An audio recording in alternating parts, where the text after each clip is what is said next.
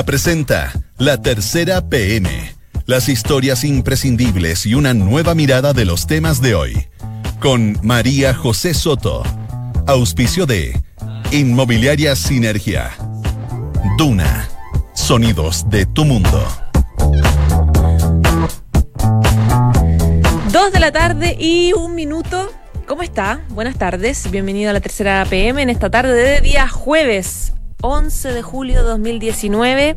Hay 13,2 grados de temperatura en la región metropolitana y se espera para mañana viernes extremas entre los 2 y los 14 grados. Tenemos varios temas hoy ya publicados en la tercera.com obviamente vamos a hablar de los coletazos de esta crisis por el paro de los profesores que no termina, parece eterna. También hay una presión que les vamos a contar que está ejerciendo el Congreso para que Banco Estado vuelva a financiar al cine chileno.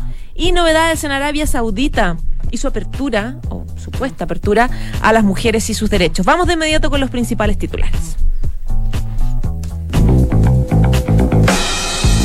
Por 200 votos de diferencia, el Colegio de Profesores mantiene este paro que ya lleva seis semanas, la próxima ya va para la séptima. Se rechazó la oferta de pago de un bono de 45 mil pesos trimestrales a profesores diferenciales siempre que hicieran cursos de capacitación. Mario Aguilar, presidente del gremio, quedó, quedó evidentemente debilitado luego de haber pedido bajar esta huelga. ¿Cuáles son los próximos pasos? Aquí le contamos. La frase del subsecretario de Salud, Luis Castillo, eso de que las personas van al consultorio temprano para servicio social, le trajo varios problemas, aunque él pidió disculpas, Chile Vamos está sumando, o varios parlamentarios se están sumando a la oposición y están pidiendo su renuncia. Lleva cinco meses y debería haber durado dos. La demora o la demorada en realidad investigación eclesial a Diego Osa, que es el último cercano al ex párroco del bosque Fernando Caradima que está acusado de abuso sexual y de poder. Veinte senadores se están organizando y van a votar un proyecto de acuerdo para que Banco Estado restituya el financiamiento que eliminó para el cine chileno. La idea es que la empresa estatal vuelva a aportar estos 200 millones de pesos que otorgaba a películas locales. Abrió la temporada de esquí, pero este año es diferente. Los centros se unieron para democratizar, dicen el deporte, y sacar esta estampa de que es una práctica de elite. Van a bajar los precios y van a incluir clases y también equipo. Mientras el Partido Comunista Chileno ha planteado en varias oportunidades su defensa al gobierno de Nicolás Maduro, el Partido Comunista Venezolano está teniendo una relación cada vez más tensa y más complicada con el presidente. Denuncian un incumplimiento de acuerdos y se van alejando del chavismo. Y Arabia Saudita poco a poco se abre a lo que nos parece insólito desde la óptica de este lado del planeta. Planea autorizar a que las mujeres de 21 años puedan viajar solas fuera de sus territorios. Hay varias restricciones que les vamos a recordar hoy. Y este es un caso antiguo, muy emblemático en Italia y en el Vaticano también. El caso Orlandi, la hija de 15 años de un funcionario vaticano que desapareció en el año 1983 las investigaciones nunca esclarecieron qué pasó y había una sospecha de que estuviera enterrada en tumbas de la Santa Sede. Hoy se abrieron los sarcófagos, estaban vacíos. Dos de la tarde y cuatro minutos. Comenzamos de inmediato la tercera PM junto a Carlos Said, periodista de Nacional de la Tercera, que ha estado reporteando durante estas seis semanas este paro de los profesores. Ayer hasta tarde con esta votación tan dividida que se prolongó hasta tan tarde. ¿Cómo estás, Carlos? Gracias por venir. Hola, muy bien, gracias. Cuéntame, ¿qué, qué, bueno, ayer, ¿a qué hora salió el último, el último ah, conteo? Pasó la medianoche, salió el último conteo que ya ratificaba esta tendencia que, que siempre fue estrecha y se mantuvo y sigue siendo estrecha, pero fue finalmente la decisión eh, que tomaron los profesores, continuar con el paro y rechazar la última oferta que hizo el Ministerio de Educación, que no respondía completamente al petitorio del Colegio de Profesores, pero que sí ofrecía algunas alternativas, por ejemplo, el pago de una asignación a los educadores eh, diferenciales siempre que estos se capaciten en concursos del propio ministerio. Claro. Eh, ahora, ellos ahí decían que, que incluso postular a esa capacitación no era tan fácil, que podían no quedar, digamos. Claro, ellos tienen la experiencia de que eh, el centro pedagógico que tiene el ministerio ya ofrece algunos cursos y ellos tienen que postular para eh, quedar las pocas vacantes que hay, porque no, no, no es abierto a todo el mundo, claro. Entonces tienen, dicen, legítimas dudas respecto a cómo va a funcionar eso. O sea, quizás no es un curso que sea abierto para todos, quizás hay que pelear por los cupos, entonces les queda la duda de si eh, eso que le están ofreciendo, que no era lo que ellos pedían, además iba a tener algún tipo de traba. Mario Aguilar, que es presidente del Colegio de Profesores, un día antes de la votación había hecho un llamado a todo el gremio a decir es hora de replegarnos, eh, ya terminamos, eh, terminemos con este paro que ya lleva mucho rato, etcétera, etcétera. Lo que no, no, no tuvo oídos en el gremio porque finalmente perdió esta votación. ¿Cómo queda su liderazgo ahora?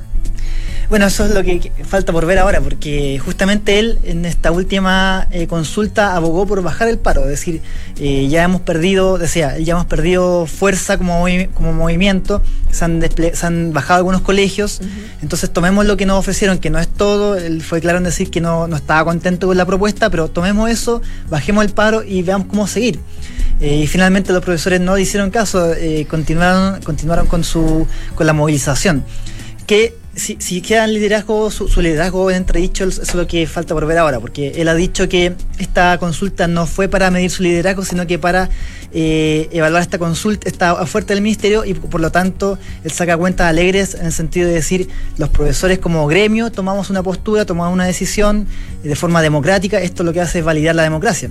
Pero sin embargo, es cierto que los profesores no siguen a, su dirigente, eh, deciden continuar con el paro. Entonces ahora viene eh, todo, eh, todo el análisis de sobre cómo eh, Mario Aguilar va a poder levantar un paro que ya lleva seis semanas, que desde mañana se enfrenta a las vacaciones de invierno. Son dos semanas más en que los profesores no van a estar en los colegios porque no, va a haber actividades.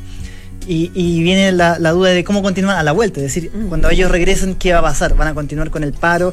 ¿Cómo lo van a hacer? ¿Qué fórmula creativa finalmente tienen que encontrar para eh, forzar al gobierno a sentarse a conversar nuevamente, quizás por cuarta vez con ellos, y eh, entregarle una solución sobre respecto principalmente al pago de la mención de educadores parvularios y educadores diferenciales, que es el punto que traba cualquier tipo de acuerdo acá. Hoy, esta mañana, estuvo la ministra aquí en eh, Duna, la ministra de Educación, Marcela Cubillos, que decía que cuando el presidente del Colegio de Profesores llama a aprobar la respuesta del gobierno, el problema claramente no está en la propuesta. Mm eh, donde se, o sea, claramente ahí se, plantea una falta de liderazgo del propio presidente y una dificultad para seguir sentándose a la mesa. Eh, no sé si en el reporteo de esta mañana ya un poco eh, has podido pispear qué espera hacer la moneda, con quién se va a sentar a conversar, de qué manera podrían de, vuelta a vacaciones eh, eh, llegar a acuerdos si en el fondo el presidente no tiene influencia en sus mm. trabajadores. O sea, eh, efectivamente yo, creo que más, más que o sea, Mario Aguilar es el interlocutor, sigue siendo el dirigente y yo creo que los profesores lo siguen reconociendo como tal. El punto es que ahora ya la pelota no está en el gobierno la pelota está de vuelta en, eh, el colegio de profesores, porque el colegio de profesores va a tener que decidir cómo eh, continúa con esta movilización. No está, no está la pelota en el gobierno porque ahora comienzan las vacaciones y porque ahora va a tener que ser la directiva del colegio el que exprese una nueva petición, exprese una, nueva voluntad de conversar, de, ver hacia dónde dirige esta movilización. La, ministra aquí parece ser más expectante de lo que ahora en adelante va a ser Mario Aguilar. ¿Por qué la ministra, es cierta la afirmación de que el 95% de los colegios se encuentran con clases normales? Mira, esas cifras siempre son, eh, son depende de quién la diga, claro, claro, depende de quién la diga. El ministerio lo que ha dicho es que, eh, efectivamente el 95% de los colegios están en clases, pero siempre se refiere a, los colegios subvencionados, es decir, los que reciben subvención, que son los municipales, más los particulares subvencionados, que son eh, prácticamente el 80, 90%, el 90% de los colegios del país. El Colegio de Profesores dice que son mucho más los, los colegios que están plegados, pero siempre habla de los colegios municipales, entonces siempre hay una diferencia, eh, depende de quién diga la cifra.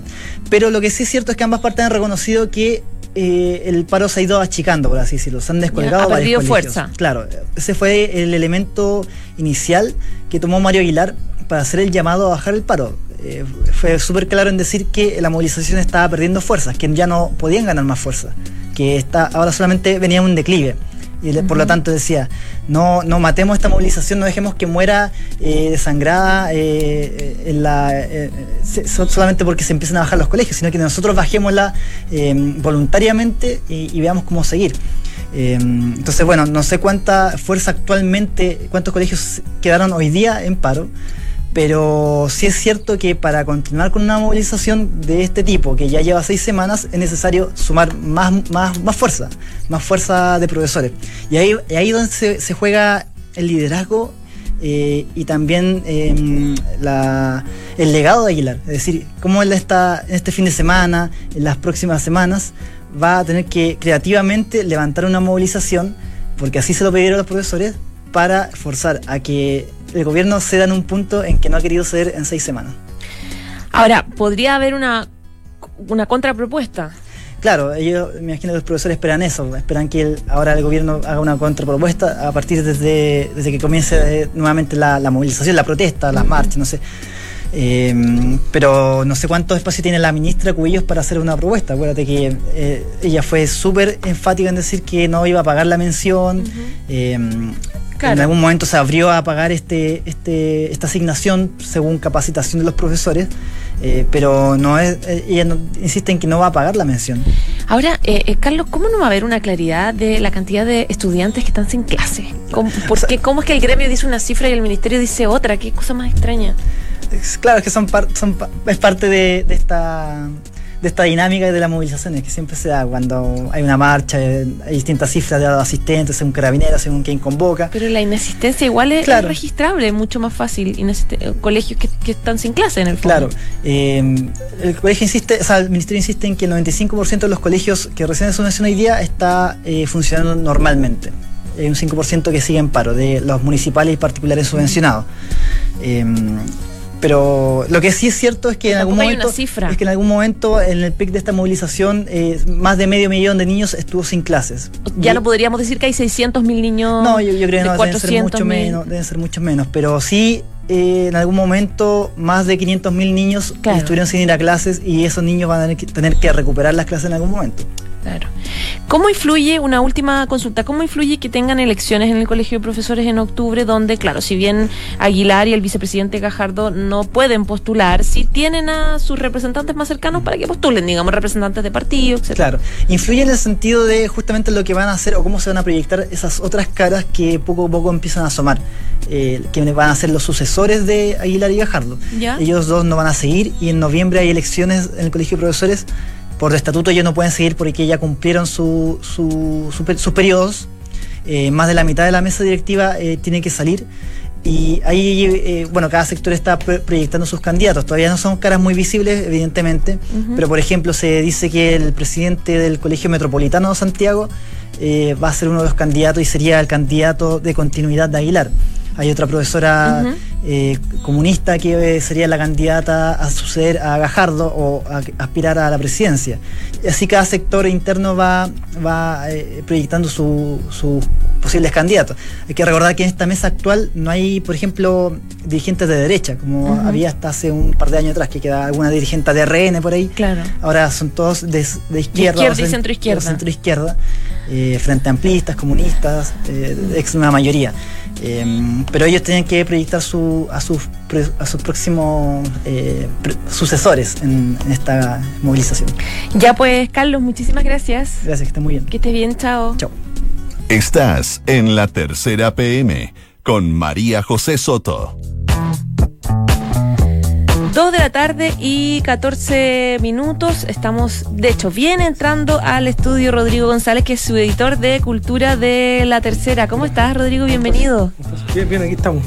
Muchas gracias por la invitación. Rodrigo, la otra vez tú fuiste el primero que nos contaste la novedad respecto de Banco Estado, de que quitaba estas lucas emblemáticas que pagaba el cine chileno y ahora vienen a, contarnos de la presión que está ejerciendo el Congreso para revertir esta decisión. Sí, he seguido la presión. Eh, han habido bastantes voces que se han pronunciado al respecto en varias partes, cineastas, directores, y desde el Senado, el senador Urresti, que es del PS, eh, hizo que varios senadores firmaran un, eh, o sea, llamó a, que, a un acuerdo, un proyecto de acuerdo para que se restituya este dinero con son 21 senadores desde el Partido Socialista, que son la mayoría, hasta hay uno que es RN, que es eh, Francisco Chaguán. Entonces, esto se va a someter a votación probablemente la próxima semana y, eh, digamos, las posibilidades que se, que, que se apruebe bastante, porque en realidad está bastante, el espectro político está bastante representado eh, y hay 43 senadores. Entonces, eh, claro, es importante porque es una nueva señal para lo que buscan en el fondo que estas son decisiones que no son vinculantes. Entonces, Claro, no, es que se- no es que este proyecto de acuerdo aprobado obligue a Banco Estado Claro. a tomar una decisión. no obliga a nadie, pero son señales más o menos importantes desde el punto de vista que demuestra un poco que hay una voluntad de parte de un cuerpo legislativo que es el Senado que eh, le parece bastante eh, nefasto, injustificado que este tipo de acciones se desarrollen, ¿no? que es la del Banco Estado.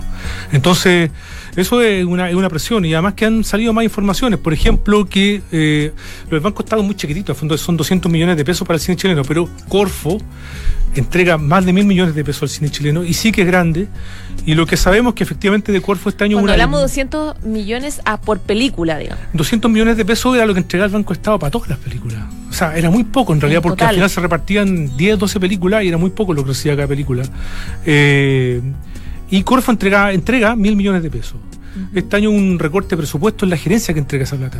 Aún así siguen los dineros, pero hay algunos temores de parte de eh, los cineastas de que esto sea parte de una política general de mm, obviamente cada gremio siente su, su miedo una política general de recorte en, en- en cultura entonces eh, como que poniéndose un poco el parche ante la herida están digamos movilizándose por esto Claro. Ahora, sí, a propósito de, la, de las movilizaciones que se han hecho, veíamos a- al emblemático ya productor de Fábula, Juan de Dios Larraín, Sí. haciendo un llamado bien clarito junto a otros actores, cineastas, Sí. etcétera, hablando de que se necesita urgentemente más compromiso por parte del Estado. sí claro eh, Juan de Dios Larraín en ese sentido un tipo que tiene o sea, es importante que lo diga él porque como que claro, tiene el sello de prestigio de estar a cargo junto con su hermano Pablo Larraín de la productora que tiene más películas exitosas Claro. en el cine Claro. chileno, tiene un Oscar, etcétera, entonces eso le da, le da, le da bastante legitimidad a todo este movimiento sin de, digamos disminuir los méritos del, del resto. O sea, hay productores que llevan más tiempo que él, obviamente, y Sí. también han hecho mucho. y esa- eh, ellos tienen una buena base económica con su productora, entonces, eh, y en ese sentido es importante lo, lo- lo que diga como, como va autorizada. eh, este, y no creo que tengan problemas de dinero, ellos necesitan aportes estatales, pero no creo que sean los que tengan más problemas de dinero. Entonces, por ahí, claro, uno podría decir, claro, quizás si lo dice él y no tiene tantos problemas de dinero, es porque efectivamente eh, detecta que hay una falla en Chile, ¿no? Estructural de aporte estatal. Claro. Eh, ¿Cuál es la posibilidad de que Banco Estado revierta esta situación? Porque finalmente la explicación que daban es que lo que se está haciendo es repartir dineros a otro tipo de, de actividades también Claro. relacionadas con la cultura. Sí, en realidad es una explicación rara. Es como que en el fondo, eh, de alguna manera van a seguir apoyando películas eh, por otros lados, por otros fondos, pero no hay ninguna señal clara, ni lo expresaron, ni dijeron que había una fórmula específica para eso. Lo que se sabe es que había una política de austeridad para disminuir, pero disminuir por austeridad este dinero dentro de, una, de un banco que tiene 9 mil millones de pesos por utilidad es bastante un poco, no sé, como que no, no, no, no es muy discutible. Yo creo que ellos no han dado ninguna señal, no han hablado, pero yo creo que a partir de, digamos, de, de esto que va a pasar en el Senado y de lo que podría pasar también con otras manifestaciones que vienen a futuro la semana subsiguiente, debería haber una respuesta. O sea, yo creo que el prestigio también tiene que ir un poco de- de- del banco como marca, eh, que se juega también en, en, eh, en quitarle el apoyo a- al cine chileno. Rodrigo, ¿cuánto cuesta una película bien hecha como Mujer Fantástica, con, no sé, con buena factura, con buen guion? Una película decente. sobre el millón de dólares, o, o cercano al millón de dólares. Eh, más o menos lo que cuesta hacer una película así como de esas características. Y si Banco Estado repartía 200 millones de pesos, ¿cuánto le podía llegar a una película como Mujer Fantástica, por ejemplo? Claro, serían 20 millones de pesos, que es mínimo. O sea, Eh, lo que tú decías la otra vez, que era como casi como la caja chica para poder claro, claro, claro, es pedir más básicamente. plata. Claro, es como, es como que te sirve el sello de prestigio del Banco Estado para poder, eh, para poder buscar más dinero y además eh, para distribuir. Era plata para distribuir, para ponerse en la sala, no es plata para hacer la película. Claro. Entonces tampoco era tanto, pero sí era significativo. Eh, eh, pero claro, es una película muy caro. Y el cine está, está viviendo un momento complicado porque están, está peleando con la, las series, están agarrando más vuelo, entonces Mm. está, está complejo eso. Ya pues, Rodrigo González, su editor de cultura de la tercera. Muchas Ya, pues, gracias. muchas gracias. Que estés Sí. bien, chao. Chau. Esto es La Tercera PM con María José Soto. Dos de la tarde y 21 minutos. Hay varias cosas, vamos al mundo de hecho, salimos de los temas, problemas y situaciones de Chile. Queremos contarles de varias cosas que usted ya debe saber que pasa en Arabia, Saudita permanentemente eh, respecto de derechos de las mujeres. Hay varias cosas que las mujeres no pueden hacer en Arabia Saudita, como, no sé, caminar sin un pariente, eh, con caminar sin un pariente hombre o sin el esposo hombre, etcétera, abrir una cuenta bancaria, por ejemplo, sin permiso de, del marido, eh, estar en una playa pública, hacer deporte públicamente, bueno, un montón de cosas que, claro, desde esta óptica, desde este lado del mundo nos parecen impresionantes. Al parecer hay algunos cambios que se están dando a conocer y se los quiero preguntar a Cristina Cifuentes, periodista de Mundo, que la tenemos aquí. ¿Cómo estás? Bien, gracias María José. Cristi, ¿cuáles son las novedades de Arabia Saudita?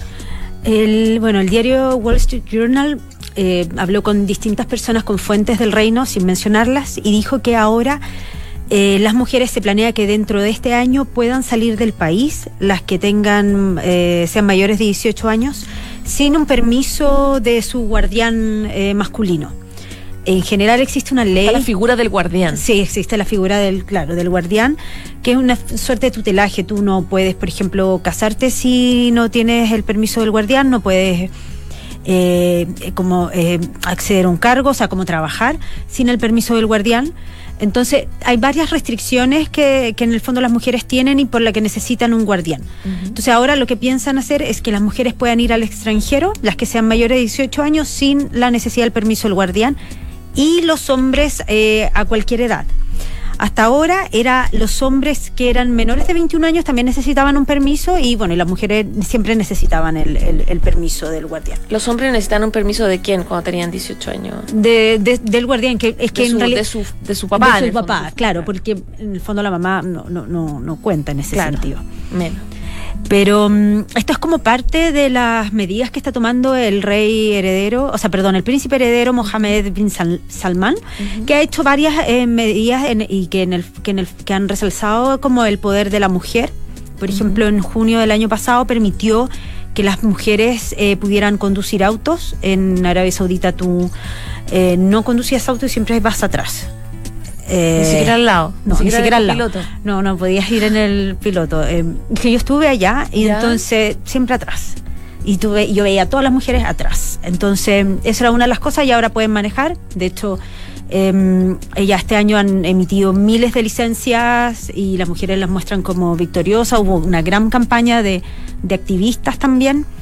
Eh, ahora también pueden ir a los partidos de fútbol eh, mixtos, o sea, eh, partido, eventos deportivos, perdón, mixtos. Ya, antes, antes pero con autorización. Los solamente los ah, hombres. Antes solo los hombres. Es que lo que pasa es que, a ver, igual hay cosas como raras desde haberlas vivido y haberlo como lo que uno escucha, es que eh, se supone que tú no puedes salir a, eh, sin una persona, por ejemplo, acompañado de un hombre que no sea eh, tu marido o tu papá o tu, como, o tu guardián o tu hermano. Pero igual uno ve a mujeres en el mall solas, o sea, o tomándose un café. Ya. Entonces esas cosas igual pasan. Entonces, eh, ahí es como que a veces, bueno, quizás la, la ley letra muerta un poco. poco claro, yo ahí no tengo como la claridad porque sé lo que dice la ley, pero en la realidad igual pasaban otras cosas. Entonces.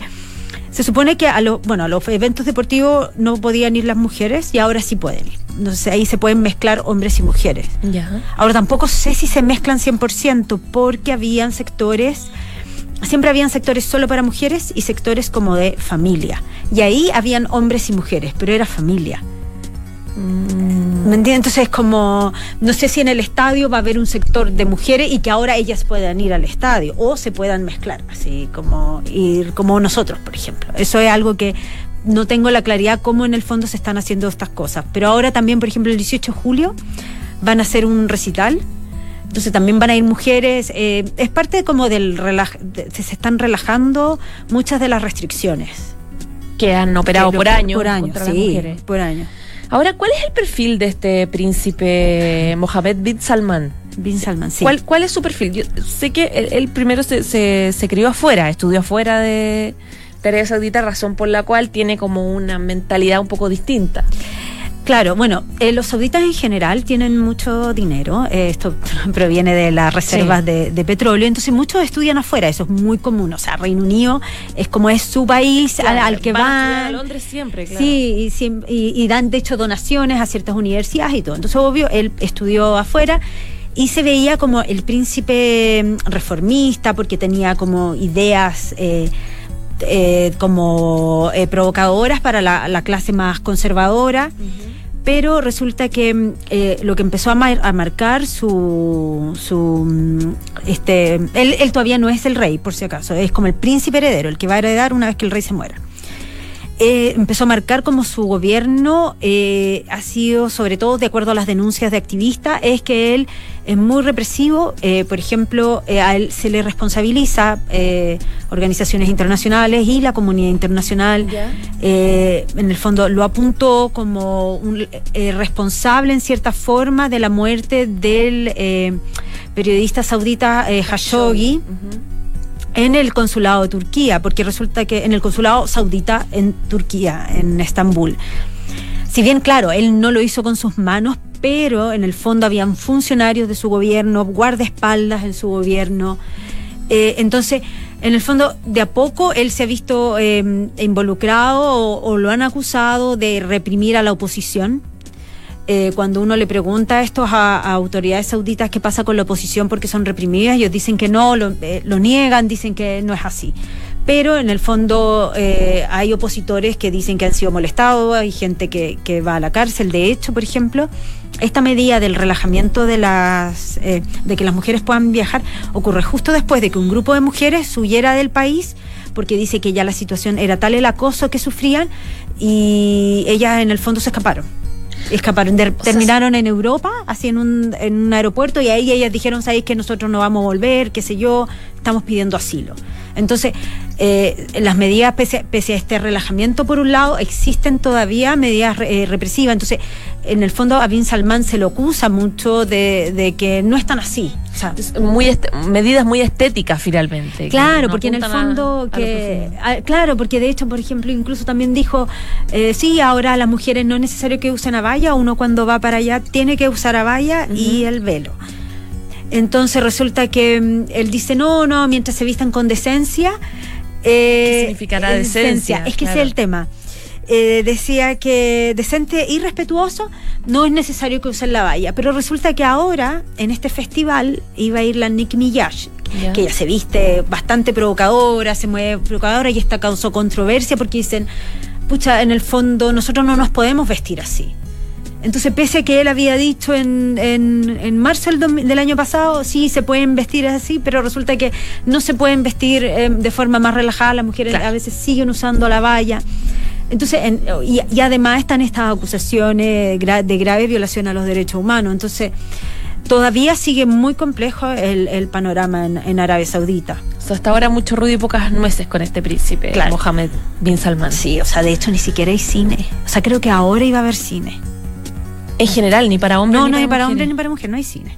Bueno, además está todo controlado. Las revistas, los libros, está todo, hay, Todo. hay, hay control absoluto de lo que llega al ciudadano común, ya sea hombre o mujer en el fondo. Todo, o sea, no, no hay forma de, mm, de, de que en el, entre cosas por otro lado, porque también hasta las visas, las visas cuando uno viaja te la dan ya para Riyadh. Entonces no es que tú digas, no, y yo quiero conocer un pueblo por allá, no. O sea, en el fondo está todo muy, muy controlado. Entonces, claro, estas medidas son más que nada como cosméticas y Claro. todavía faltan, porque la élite conservadora también tiene mucho poder, entonces no es que... impulsa ma- mantener, mantener las mismas medidas. Claro, o sea, de hecho, hay, hay gente que es más liberal. Yo conocí a una familia que era muy, muy liberal y todo, pero, por ejemplo, me mostraban la habitación de pa- para hombres y para mujeres. Entonces, por ejemplo, si va alguien conservador, tú tienes como dos salones, dos living, uno para hombres y otro para mujeres. Entonces, por ejemplo, si tú vas a la casa, si tú como mujer vas, bueno, a ti te dejan en el lado de mujeres. En el caso que tú seas muy conservadora, como ellos eran más liberales, por ejemplo, a mí me los mostraron y ellos tenían como salas de estar eh, comunes Para todos. ¿no? para todos, pero eso era porque ellos eran liberales. Pero lo normal es que en que reuniones el- el sociales las mujeres por un lado, la- los hombres por el otro. Sí, eso. Y el, y el mall también. Mall es un sector solo para mujeres. Eso es lo que tú misma viste cuando Sí. fuiste para allá, que veías mujeres recorriendo en un café y después en otro lado hombres, digamos. Claro, sí, porque de hecho a mí me dijeron, porque yo estaba acompañada de un hombre, y él me dijo, ¿quieres ir a ver la parte de las mujeres? Y yo, ay, obvio que sí. Y subí y era tú, el tercer nivel. Y eso era para todos, para las mujeres, y ahí vestían, vendían vestidos así como de lujoso y de todo, se hacían las manos, había spa, había de todo, pero era solo para las mujeres. Entonces yo después me estaban esperando abajo los hombres para que ya después nos fuimos a comer algo, pero e- era así. O sea, y bueno, y lo otro que también hizo Bin Salman, que eso es parte de la apertura, en 2016 empezó a limitar el poder de la policía religiosa. Eso era algo, yo también la vi, eh, porque yo fui en 2015.